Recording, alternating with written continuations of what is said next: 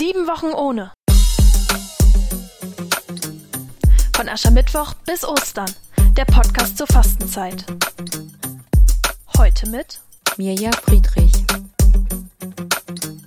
Sieben Wochen ohne.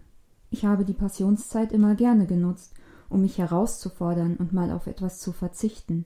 Süßes zum Beispiel. Das war nicht immer einfach.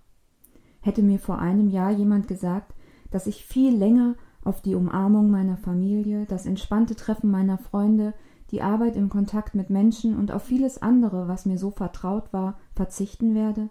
Ich hätte es vermutlich als zu große Herausforderung und nicht für möglich gehalten. Und nun sitze ich hier und fühle mich, als wäre ich am Dauerfasten. Und es nervt. Wieso sollte ich mir jetzt noch eine weitere Herausforderung ans Bein binden? Genau deshalb. Denn gerade in der Passionszeit können wir unseren Blick für eine bestimmte Zeit auf andere Dinge lenken. Daher meine Herausforderung für dieses Jahr. Sieben Wochen ohne. Meckern über Corona. Ich möchte meinen Blick bewusst auf das richten, was Gott mir Gutes schenkt und wofür ich dankbar bin. Ich bin gespannt, was ich dabei alles Neues entdecken werde und bin mir sicher, das Verzichten lohnt sich. Sind Sie dabei? Sie hörten heute Mirja Friedrich.